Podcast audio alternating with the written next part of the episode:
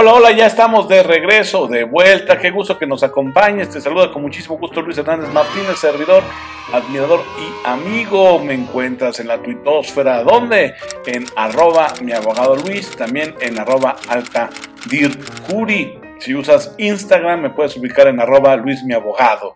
Y si estás en TikTok, en arroba mi abogado Luis. El tema, el tema que nos tiene aquí reunidos es Headhunters, cazatalentos, enemigos o aliados. Es justamente lo que estamos reflexionando el día de hoy, en este viernes sabrosísimo. Te dije en el bloque anterior que ya eh, el ejercicio de los headhunters, el ejercicio profesional de los cazatalentos eh, fue evolucionando, ha cambiado, ya toman más en cuenta los aspectos éticos. No te voy a decir que tienen un 10 eh, y que ya se merecen una fiesta con arroz, mole y payasitos, pero con respecto a cómo se comportaban en los 70 y en los 80, sí le avanzaron, sí, sí, sí le avanzaron. Eh, es por eso que vale la pena reflexionar sobre la búsqueda de personal de primer nivel, porque ya se convirtió y eso es lo que tengo que aplaudir en un negocio más humano. De hecho, la carencia de talentos, que cada vez este, se pone más compleja, porque hay que ver qué perfiles vienen en, cambio generacional. Digo, este, hay, que, hay que poner mucha atención en qué se está haciendo en la formación y educación de las nuevas generaciones. Pero bueno, ahorita todavía hay un pues aceptable eh, intercambio de generaciones o mezcla de generaciones que de alguna forma pudiese ayudar a los headhunters a encontrar el talento mejor, pero de que hay una crisis y una carencia de talentos, existe la hay. Por eso, esta falta de talento, la carencia de talento llevó a los headhunters a desarrollar relaciones permanentes con los candidatos. Ya no era nada más de una sola vez y ya. Este, sino que a sabiendas de que esto se ponía cada vez más complicado, lo que le valía la pena a la firma de Headhunters, a la empresa dedicada a, cazar talentos, era pues mantener una relación de largo plazo con sus clientes, ¿no? Con los candidatos en su momento. El objetivo justo fue establecer un lazo eh, este, sólido eh, por supuesto, siempre evolucionando, pero lazo al fin, con multinacionales, con diferentes empresas eh, e industrias, ¿no? Eh, para convertirse en un servicio necesario como los despachos de abogados, los contadores, las agencias de publicidad, porque la verdad es que, y tú contéstame como dueño de tu empresa, ¿a poco no te encantaría contar con los mejores talentos para desempeñar tus actividades y ofrecerle a la sociedad tus mejores productos o servicios. Pues eh, justo porque la respuesta fue sí, es que los headhunters están atentos, están vivos como práctica para justamente, claro, en la medida de la carencia de talento que hay, ofrecerte un par de opciones. Este, los mismos headhunters en, en sus ganas de, de, reinventarse, las firmas de headhunters, de cazatalentos, en su hambre por reinventarse, desarrollan también distintos productos que les ofrecen a las firmas o potenciales clientes. Ya no nada más les dicen, oye, yo te ayudo en la búsqueda de ejecutivos. No, no.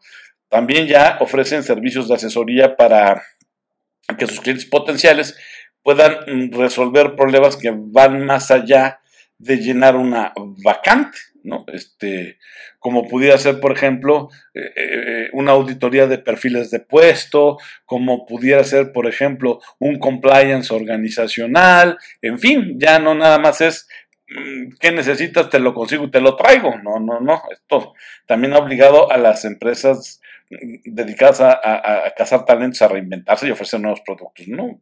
Pero mm, en lo que sí en lo que sí se han esforzado muchísimo es en eh, pulir la nueva relación que surgió por estos cambios que también eh, las empresas han sufrido ante la falta de, talentos. Y esto es interesante porque los investigadores de este sector se dedican a aconsejar a las compañías para, eh, insisto, determinar el perfil de un puesto, pero también incluso ya opinan si se necesita una persona o dos para cubrirlo, ¿eh? Si también, y ahí gira a veces hasta su participación u opinión, si algún estrato de la organización debiera desaparecer o adelgazarse. También ya tratan de dar opiniones en, esta dimensión organizacional.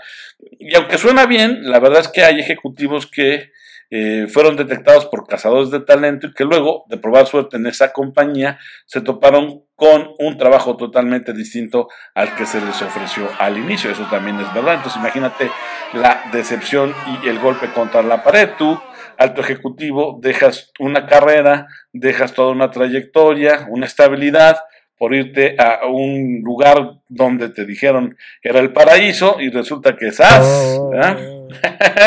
no lo era tanto. Entonces eso sigue ocurriendo desafortunadamente.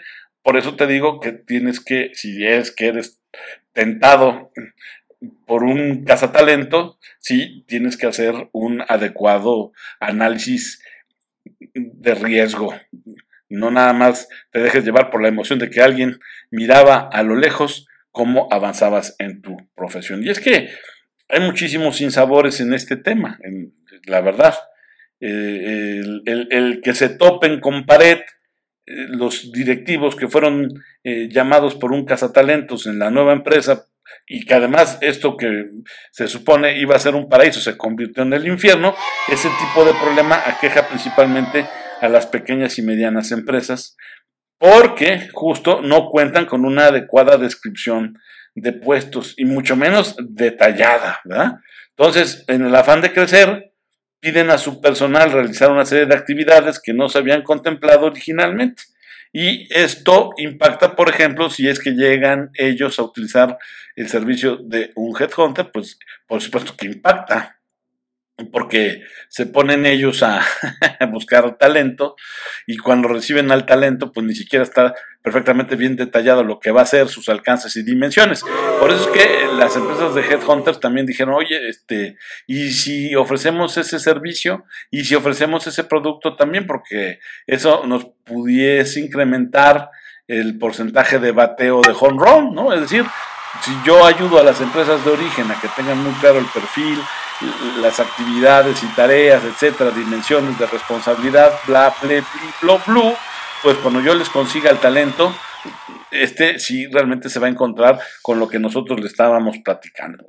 Y te digo, eh, pasó terrible esto, fue muy sonado, cuando estaba el boom de.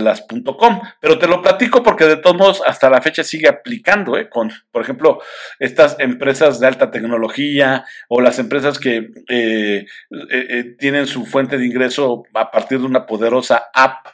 Vaya, el, el principio y el criterio es el mismo, debido a que se suele ir más allá del reclutamiento tradicional. En las empresas .com de alta tecnología, las firmas de cazatalentos tuvieron también que reinventarse para obtener el capital intelectual que se requería ante estos nuevos tiempos. Por eso es que resulta vital, insisto, que tanto el Ejecutivo como la organización obtengan una buena experiencia, eh, tanto de colocación como de ejercicio del nuevo trabajo, porque los candidatos frecuentemente se convierten en clientes y a la compañía le conviene tener la reputación de buena casamentera.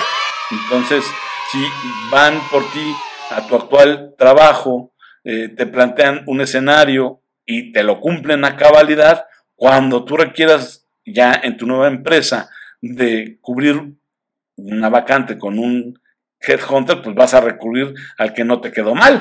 Entonces, por eso conviene tener la reputación de buena casamiento.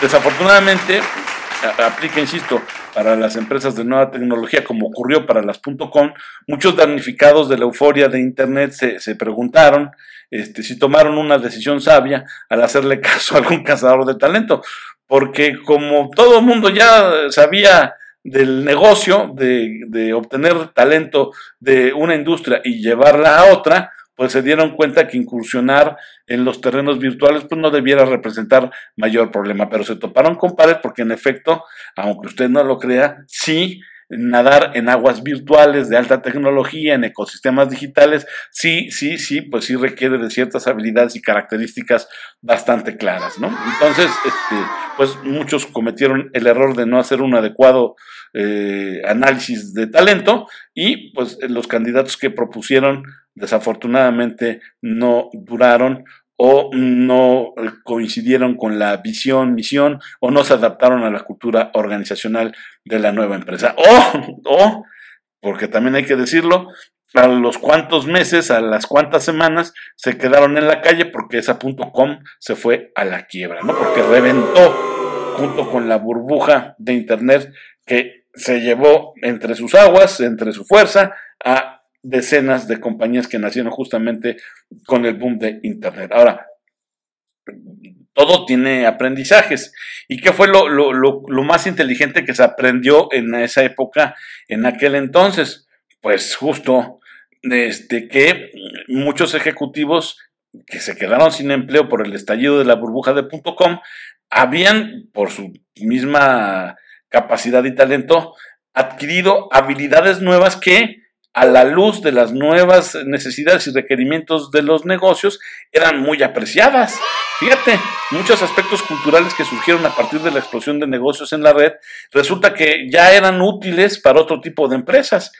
Cuando se cae este, eh, eh, el dinamismo de, las .com, pues muchos ejecutivos ya traían culturas organizacionales novedosas. Por ejemplo, el derrumbe de las paredes que dividían áreas funcionales. Antes no eran las oficinas como tú hoy las conoces, este, con espacios abiertos, ¿eh? no, no, eran cajoneras y, tenían ahí este, sus muros perfectamente delimitados entre lo que eran los apaches y los jefes. ¿eh?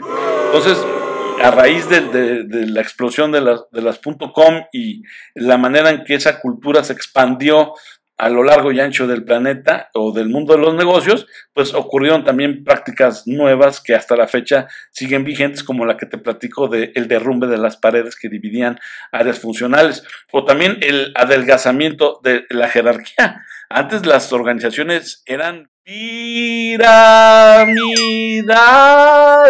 así de Alta era la pirámide organizacional que para que cuando llegaras hasta arriba, olvídate, ¿verdad? Hoy no, hoy no, ya son más planas las estructuras y eso también, bueno, ocurrió gracias los aprendizajes y nuevas culturas organizacionales surgidas de la explosión de la burbuja de Internet, ¿no? También los equipos ahora, por ejemplo, se centran en lograr la meta de manera conjunta y lo más rápidamente posible. Se puede dar incluso el caso, por ejemplo, que un gerente de proyecto le pida cuentas a un director divisional, si es que así está armado el plan de negocio, ¿no? O sea, también ya se habla de ese tipo de interacciones. Lo, interesante es que aquellos que abandonaron las firmas tradicionales para lanzarse a la aventura de las .com, eh, a pesar de que se quedaron sin trabajo por la explosión de esa burbuja, oye, después fueron los más buscados, ¿eh?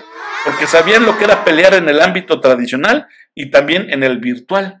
Por eso cuando a mí me dicen, no, que este, las nuevas habilidades y características que las empresas de alta tecnología exigen requieren de un nuevo perfil y ya se avientan un rollo que ni ellos se creen, simple y sencillamente les digo, a ver, permíteme tantito, que esto ya se vivió hace más de 20 años y ya se tiene un bagaje, ya se tiene una historia, ya se tiene toda una base de buenas prácticas con respecto a los directivos y ejecutivos que saben perfectamente moverse en el mundo tradicional, como se decía antes de tabique y cemento, y que saben también moverse en las aguas de los ecosistemas digitales. Regresamos.